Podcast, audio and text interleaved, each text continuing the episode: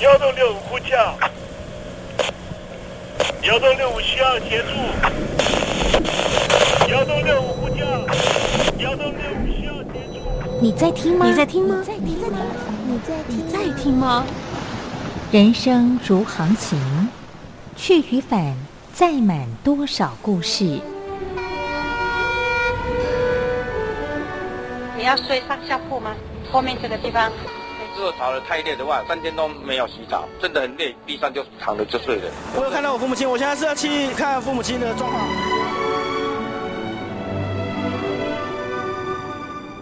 聆听故事湾，让每个故事找到属于自己的码头。我到了那儿以后，我们就往妈妈家去。我一到那边，就感觉我妈妈已经她能够活活下来都不容易，我知道。他没他没跟我讲，我也不敢问，好好苦。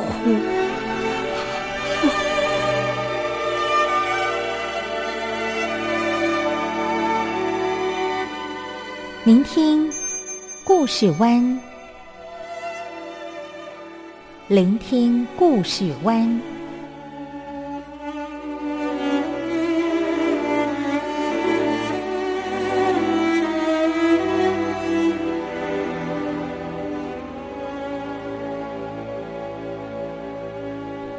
故事总有一个停泊的港湾。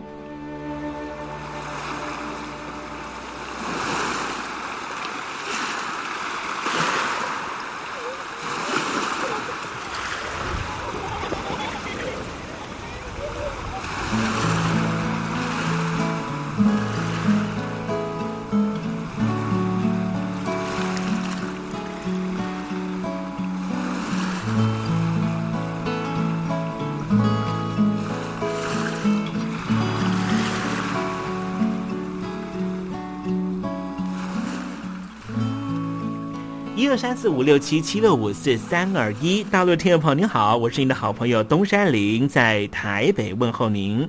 正在为您进行的栏目就是聆听故事湾，一二三四五六七七六五四三二一，全年无休，每天在空中为您服务。您在每天的凌晨三点十分，或是傍晚的六点十分，都可以在光华之声频道收听到这个栏目。聆听寰宇趋势，不用太多解释，因为聪明的你心中自有诠释。亲爱的听众朋友，我们的节目早晚各一次，听众朋友你可以选择最适宜的时间，和东山林共度这短暂的五十分钟的时光，就在光华之声的频道空中相见。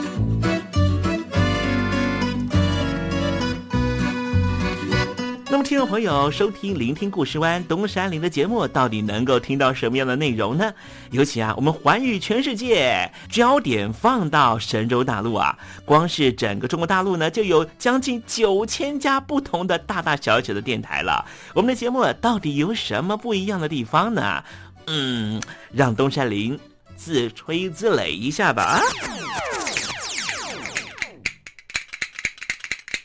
宫中频道何其多，赵钱孙李挺能说。热点平地上直播，仔细听来差不多。直播室外领导多，你说他能怎么说？开场才说茶黑窝，碰上土狼不敢摸。主播低头翻翻稿，导播左右反复搓，想到孩子泪婆娑。好了好了，都别说，且听东山林怎么说。东山林不是红太狼，也不是那喜羊羊，亲亲海上一叶舟，才能自在自在说。客官呐、你拉把椅子随便坐，袒胸露背床上卧，怎么自在怎么做，就当这是自己家，自己家。睁大眼睛，show time！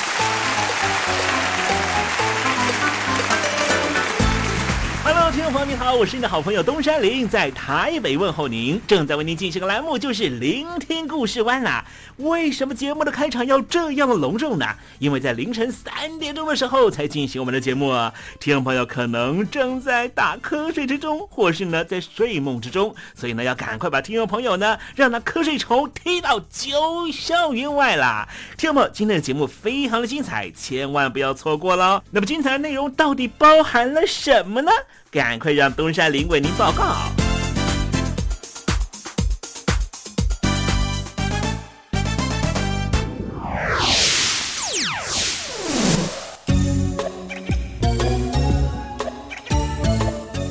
星期一，星期一，猴子穿新衣。全以色一直都和政治扯不了关系。待会儿在时政你懂的环节里面，跟天宝谈谈这样的话题。Sunday, Monday, Tuesday, Wednesday, Thursday, Friday, Saturday，对你有一点想念，放心里面。Sunday, Monday, Tuesday。听众朋友，你们好，我是雨恒。深呼吸，你会发现 everything's fine。收听光华之声的节目，你也可以找到 happy day 的理由。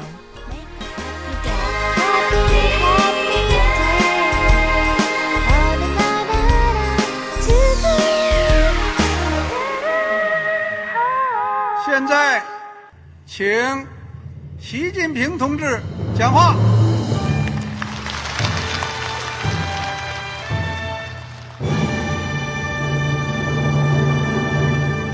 中国梦必须紧紧依靠人民来实现。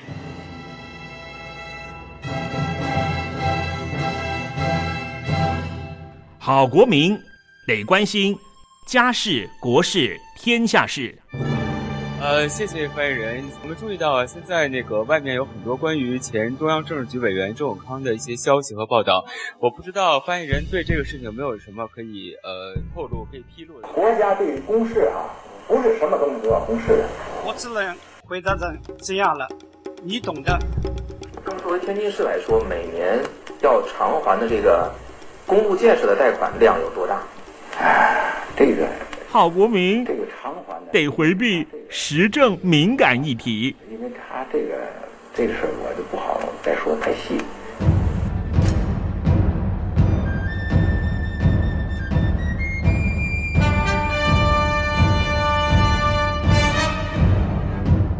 我们要坚持人民当家作主，坚持人民主体地位。任何官方不宜说太细，期望您体谅的话题，尽在时政，你懂的。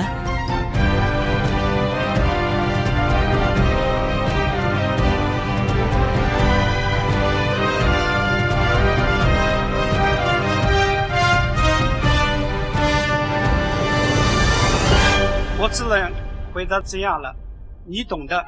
那些官方无法为您说太细的事情，就让东山林为您详细的说明白。天婆早上好，晚上好，正在为您进行的栏目就是聆听故事湾。此刻为您进行的环节就是时政，你懂的，一同关心焦点话题。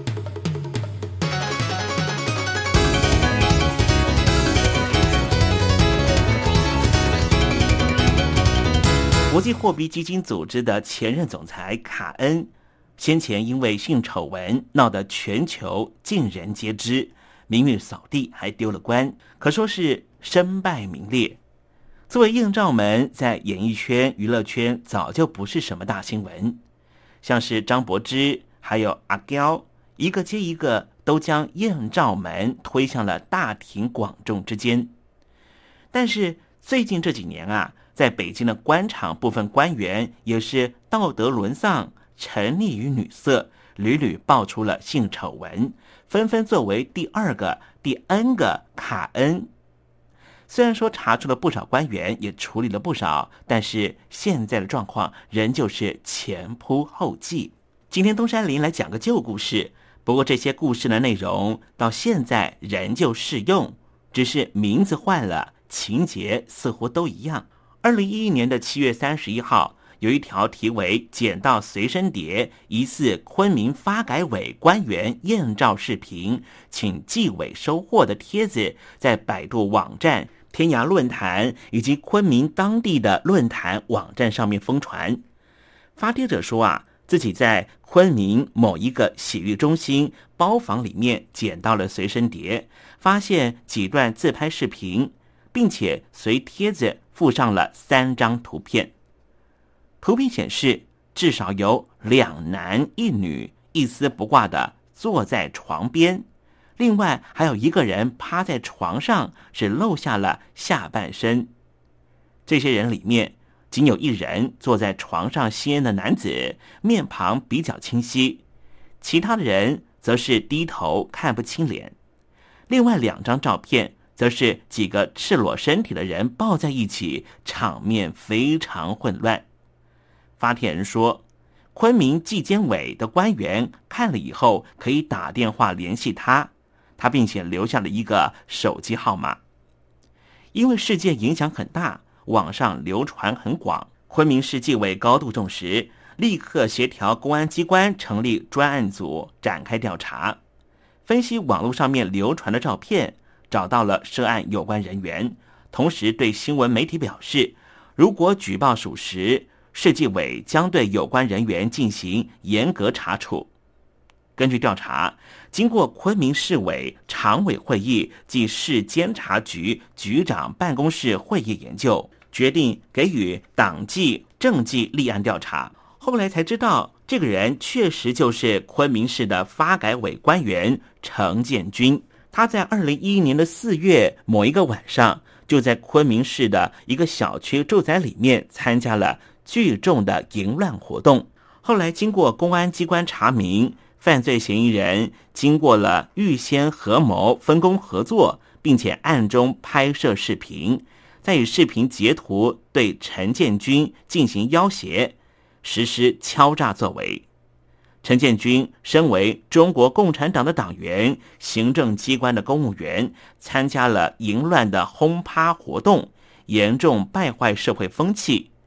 经过当地媒体曝光之后，在社会上造成了恶劣影响，也构成了违反党纪政纪的错误。而就在昆明的艳照门发酵的同时，河南省汝阳县人大常委会主任马主任也被爆出有艳照门的丑闻。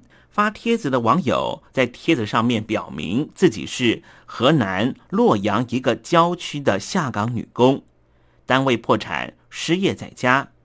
两千零六年的时候，和朋友一起吃饭的场合，认识了汝阳县这一名人大主任。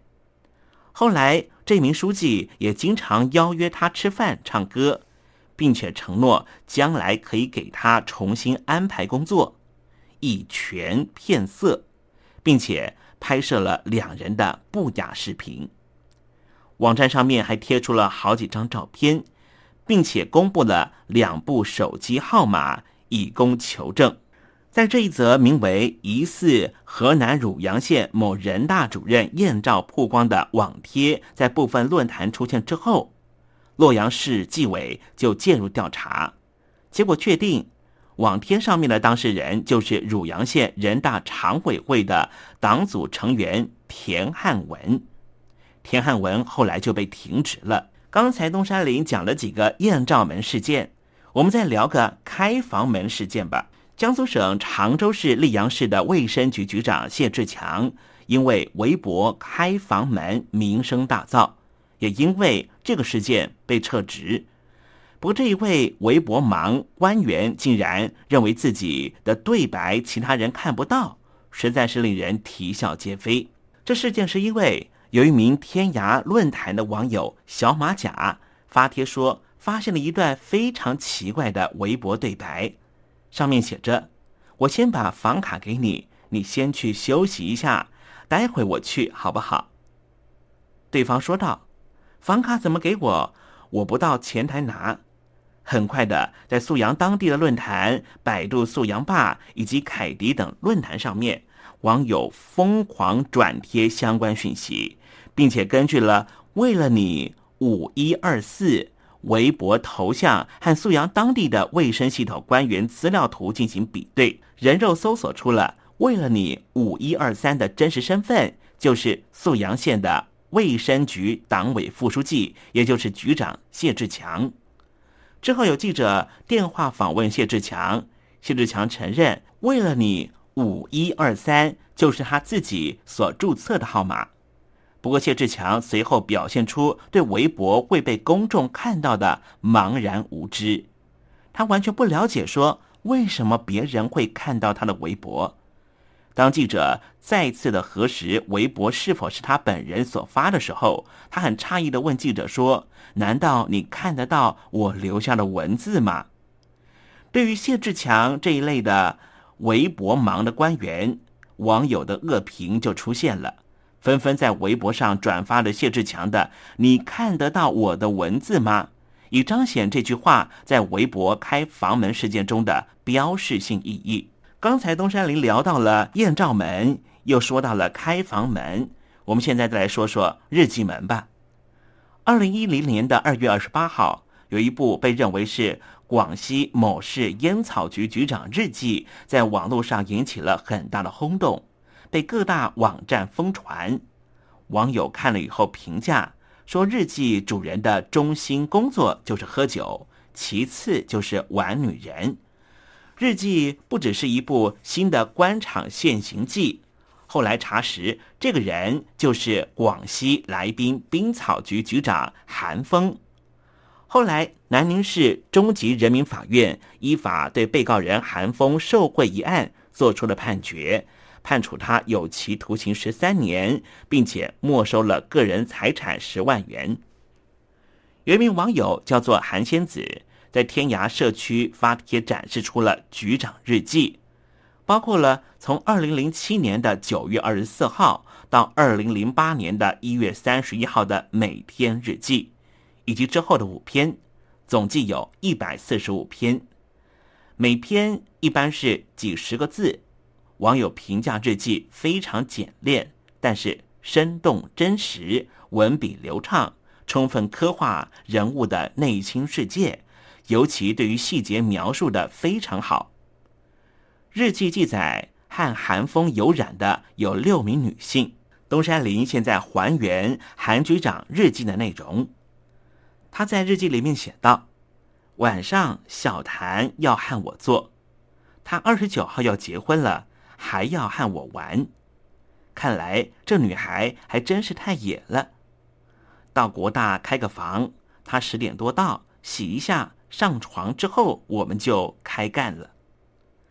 上午休息，中午的时候，青州法院的赵鑫到这里的法院办事，叫出去吃饭，和小盘去了，一喝就喝到四点多，喝多了，小盘也多叫了，我叫他去我房间。又继续和他上床，彼此都非常的激烈，也很配合。玩女人上终于完了，又和小盘玩上了，还固定和谭善芳玩。不说起来，要和莫瑶代玩，实在是更好玩。今年呢，可真是交了桃花运，女人多了，哎呀，就是要注意自己的身体。刚才东山林所说的，就是韩风局长的日记内容的摘录。我们已经说到了艳照门，又说到了日记门，现在再谈个裸聊。裸就是裸体的裸，聊就是聊天的聊。广州市的白云区裸聊街道办主任刘宁的行为，纯属是个自毁前程的行为。刘宁被曝裸聊的网贴和照片，在网络上面曾经大量流传。帖子里面集纳着有五张刘宁裸聊的时候半裸或是露出他的性器官的照片。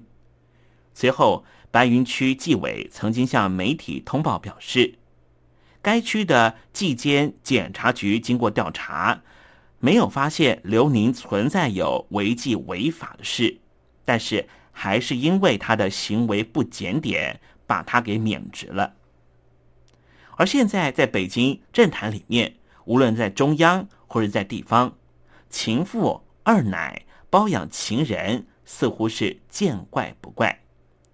所以有一句流传很广的顺口溜说：“家中红旗不倒，外面彩旗飘飘。”用来形容一些官员流连于声色犬马、包养情人，甚至还嫖娼嫖妓。之前啊，在安庆一个事业单位的科室负责人王先生，就因为受贿被调查，结果他的日记也被公布了，家里面的移动硬碟里面也被查获。曝光之后才发现，他先后和五百多名女性发生过性关系，甚至还因此制定出了年度计划。两千零三年至少要和五十六名女性发生性关系。以确保两名是良家妇女，总目标必须达到八百名不同女性。更严重的是，有不少官员对于个人生活作风问题几乎是麻木不仁，甚至还有些人对此不以为耻，反以为荣，四处炫耀。有些情妇还四处招摇，竟然以作为高官的情妇为荣。后来，在北京政坛上面还出现了一个新的名词，叫做“公共情妇”。有好几名腐败分子共享一名情人，成为了一种非常突出的现象。李薇充当为公共情妇，就是备受瞩目的一个。曾经担任过中石化原来的董事长的陈同海，作风实在是令人诧异。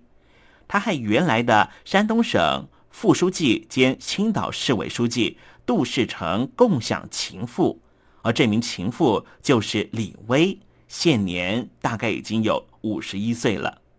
而两人的共同情妇也共同参与了犯罪行为。而另外一名被称为“大美人”的主持人王菲，也是郑少东和陈少基的另外一个公共情妇。如此惊人的北京政坛的性丑闻事件，可以看出，现有的北京内部党中央的监督机制似乎是形同虚设，根本起不起作用。北京政坛现在没有法律意义上的性贿赂，法律上只认定单纯的美色和金钱交易，实际上大量存在的权色交易，法律上面也很难认定。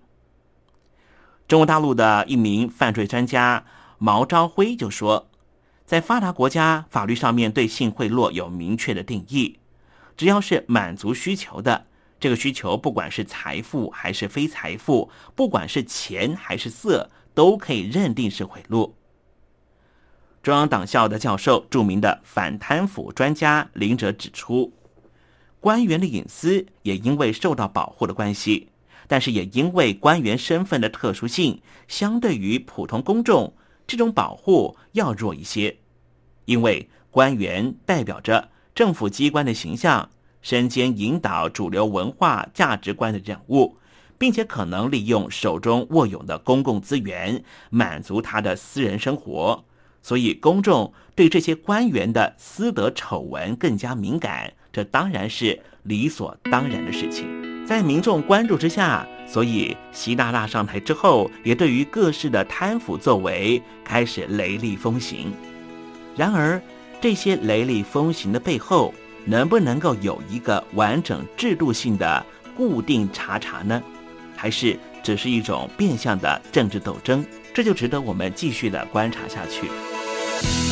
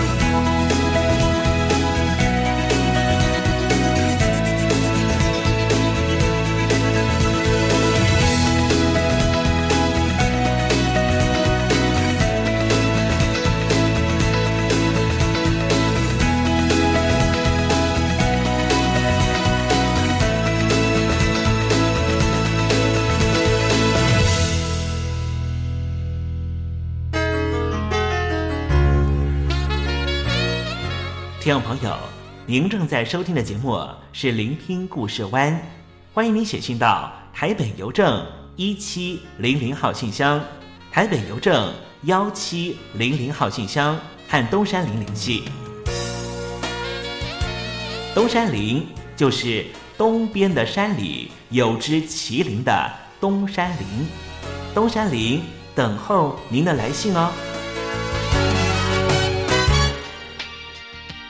安排一首何润东带来的歌曲，这首歌曲叫做《好想对你说》。何润东呢，虽然四十好几了，但是身材还保持的非常的不错呢。看着包里的歌词一个个闪烁的画面，温柔的暗影闪动，冒着放映机转着过去，长条长着灰尘，照着暗暗的光线，就像时空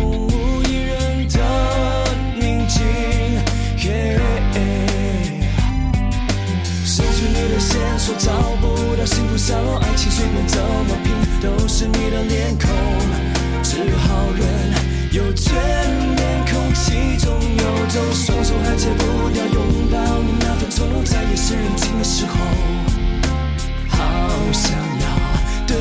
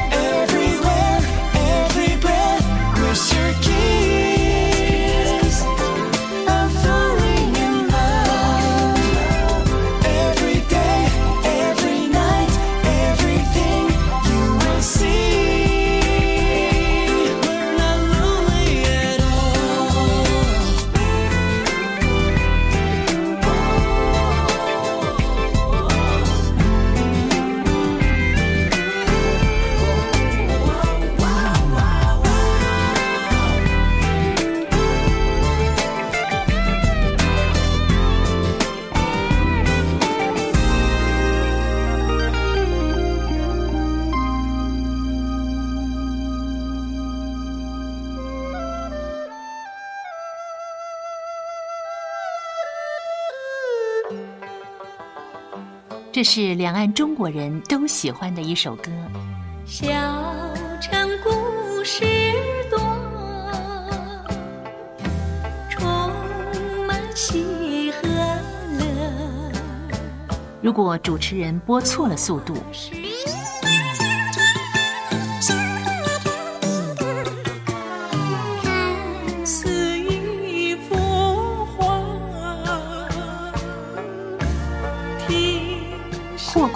或慢的走调歌曲，都不是听众喜欢的。人生境界真善。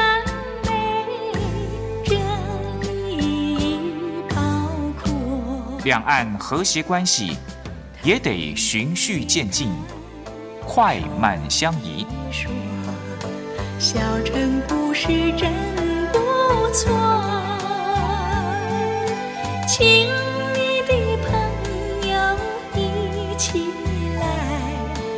小城来做客。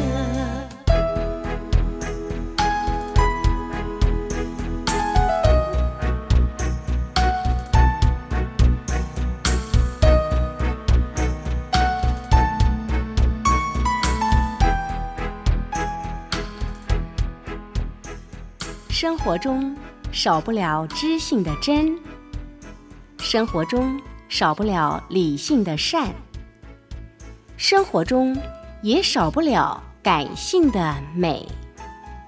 光华之声，永远陪伴您，生活在真善美的世界。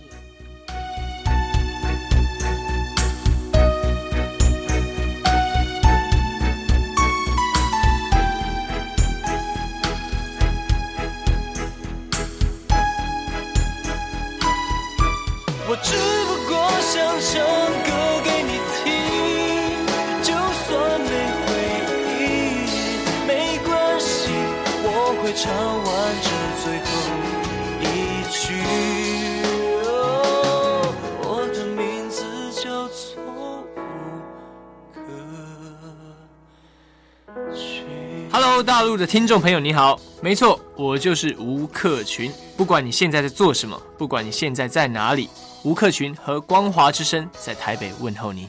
我只不过想唱歌给你听，用尽我全力，一首歌。这里是光华之声。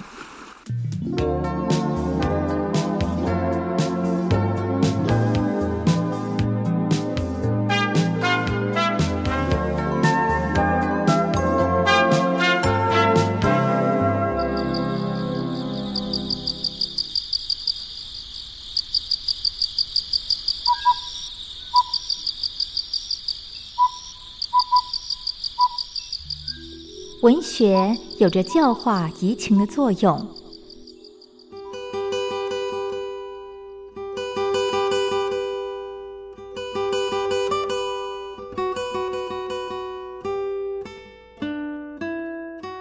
它开辟了你我的视野，转变我们的气质，陪伴我们度过生命中的每一段起伏跌宕。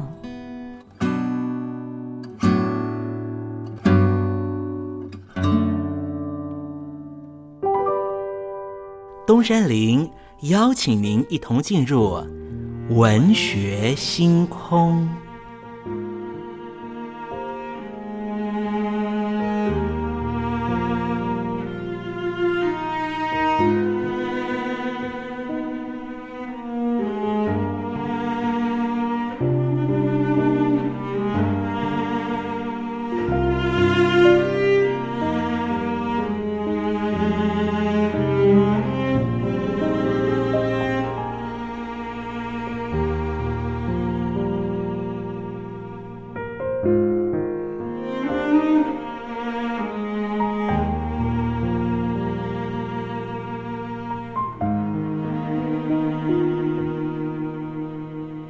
文学星空，文学带给我们的不是抽象艰涩的僵化信条，而是活生生的生命经验。听众朋友您好，我是东山林，跟着我一起推开作家的人生画卷，试着找出属于我们自己的人生启示吧。今天为听众朋友介绍的文学巨著就是朱秀娟的《女强人》。朱秀娟，江苏盐城人，名传商专快统科毕业，曾经获得中山文艺奖，是一名成功的女性实业家。作品主要是长篇小说，著有《女强人》《那串闪亮的日子》《梧桐月》等十多部。这本小说的故事讲述的是林心华女主角是一名没有考上大学又没有一技之长的女孩子，从一名基层的打字员，经过了许多的艰困学习磨练，逐渐受到长官赏识，后来成为一家大型外贸公司的主要负责人，业务从几万美金发展到千万美金，最后他不但成为同业的佼佼者，也成为国际间知名的。贸易强人，在他追寻终身伴侣的时候，也有着峰回路转、高潮迭起的过程。在两位追求者中，女强人选择了曾经是她的家庭老师，一位留学美国学电脑有成的青年才俊。故事最后是林新华婚姻事业都美满。全书大约二十万字，有三十五个小节，属于长篇社会写实小说。内容是以真人真事奋斗历程改写而成的。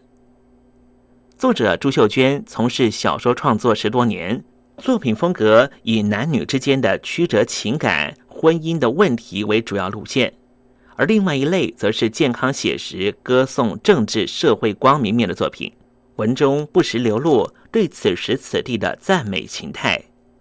作者的作品大多故事性强。情节紧凑，文字流畅，笔法写实，让读者很容易接受，具有通俗小说、励志小说的特性。文学层次不高，但是可以反映社会某一阶层的心态。作品中常出现作者主观的看法，甚至显得突兀的情绪，人物的扁平化、粗糙化是普遍存在的缺憾。一九八零年代，台湾的女性作家群在文学上有非常突出的表现。潇洒、廖辉英、朱秀娟都拥有许多的读者，他们的主题触及到的大多是婚姻、外遇的家庭情况、就业这一些女性最关注的话题。《女强人》这本书引发了广泛的回响，其中一个原因是说明了女性在台湾各界有杰出的表现，女性不再是弱者，强而有力的女性已经在各界崭露头角。第二个原因是。满足大部分受压抑女性的情绪，肯定女性的能力，塑造了新女性形象。整篇小说有着通俗独固的特性。女主角林心华受尽了各式各样的委屈、曲折、误解，但是她力争上游，行事公正，心胸宽大，终于一步步的赢得事业上的成功，最后也赢得曾经失去的爱情。女强人的故事。不出某些浪漫小说的固定套路，在女性心理的处理上有其成功之处。作者熟知商场细节，描述这位女性争取业绩的时候的各种状况，十分精彩生动。以一位极为平凡的女子，在竞争激烈的工商业社会上有所成就，这是非常能够鼓舞人心的。就像作者朱秀娟在写作路途上十多年的坚持一样。她始终不曾引起够多的注意和掌声，《女强人》一书在华文圈引起热烈反应，甚至成为华人圈的流行口语“女强人”。朱秀娟也如同书中的女主角林心华一样，终于美梦成真了。好了，听众朋友，今天的文学星空为您点亮的文学名著就是朱秀娟的《女强人》，希望听众朋友能够拨冗阅读。当我们真实的进入这本书的情境，透过反省思索，一定可以获得踏实的心得。文学星空，我们下回见。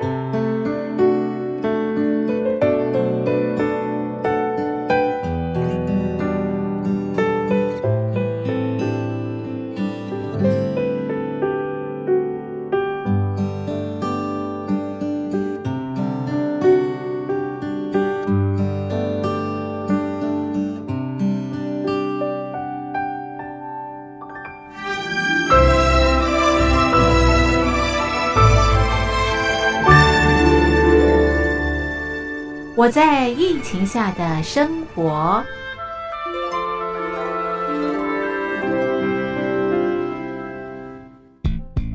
三十六点一度，很健康。哇！COVID-19 新冠肺炎在全球蔓延后，量体温成为日常，走到哪量到哪。还有啊，戴口罩也是生活必备，没戴口罩寸步难行。哦，非常时期，能不要出门就不要出门，在家办公最安全。三餐买外送，购物到线上。尽量避免跟人接触，非得出门也要与人保持距离，小心再小心。回家后一定要勤洗手。啊，反正心里怎么说呢，也有点紧张。病情现在这么严重，心里总有点恐慌的。回去以后赶快的就，就是洗仔细的点儿，哎，洗彻底的点儿。而现在没有健康码核酸检测，在大陆哪儿都去不了。出国旅游更是想都别想。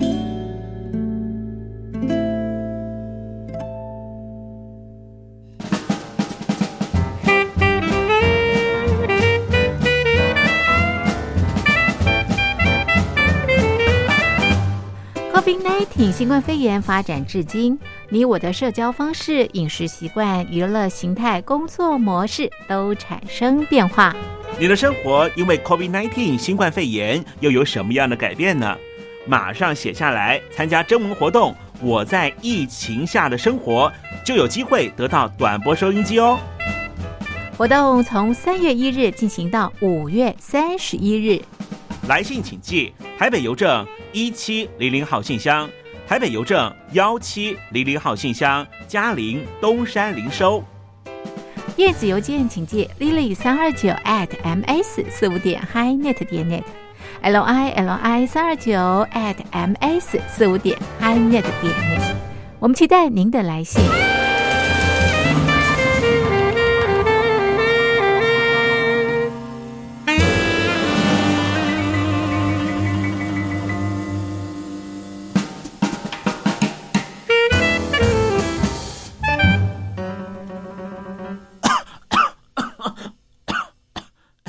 别害怕，我我没有染病啊，我只是喉咙痒痒的。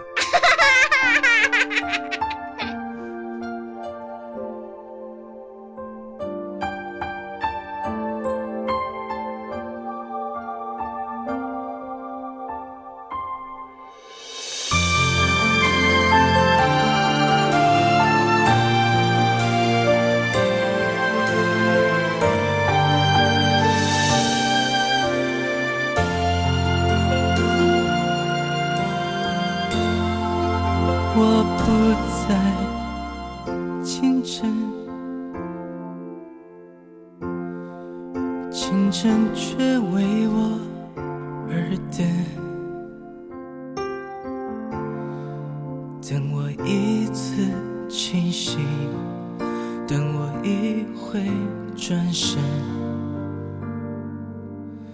等我回去见。等过千年的音息，你不在清晨。清晨却为你而哭。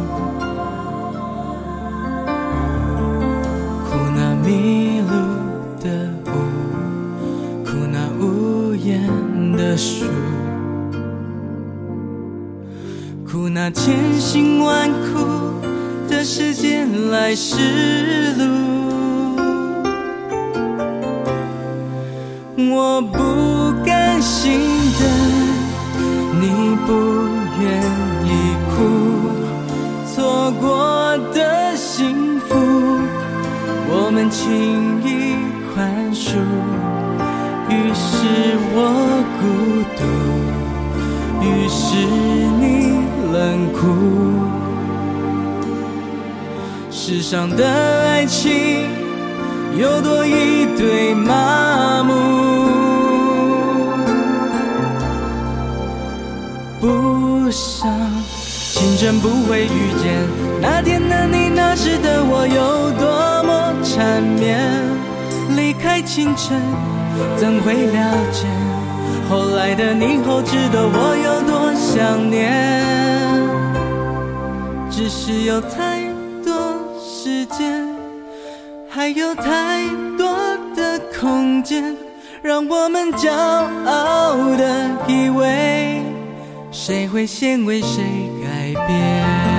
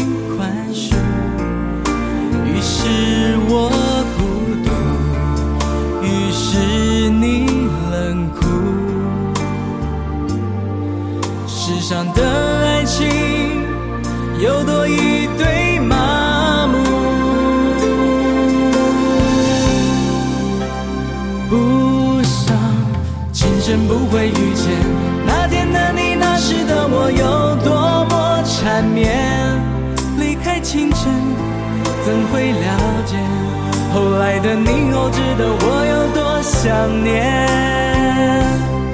只是有太多时间，还有太多的空间，让我们骄傲的以为。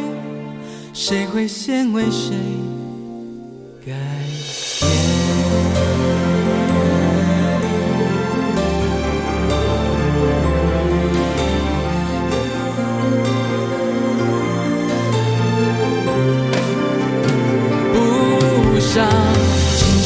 会遇见那天的你，那时的我有多么缠绵。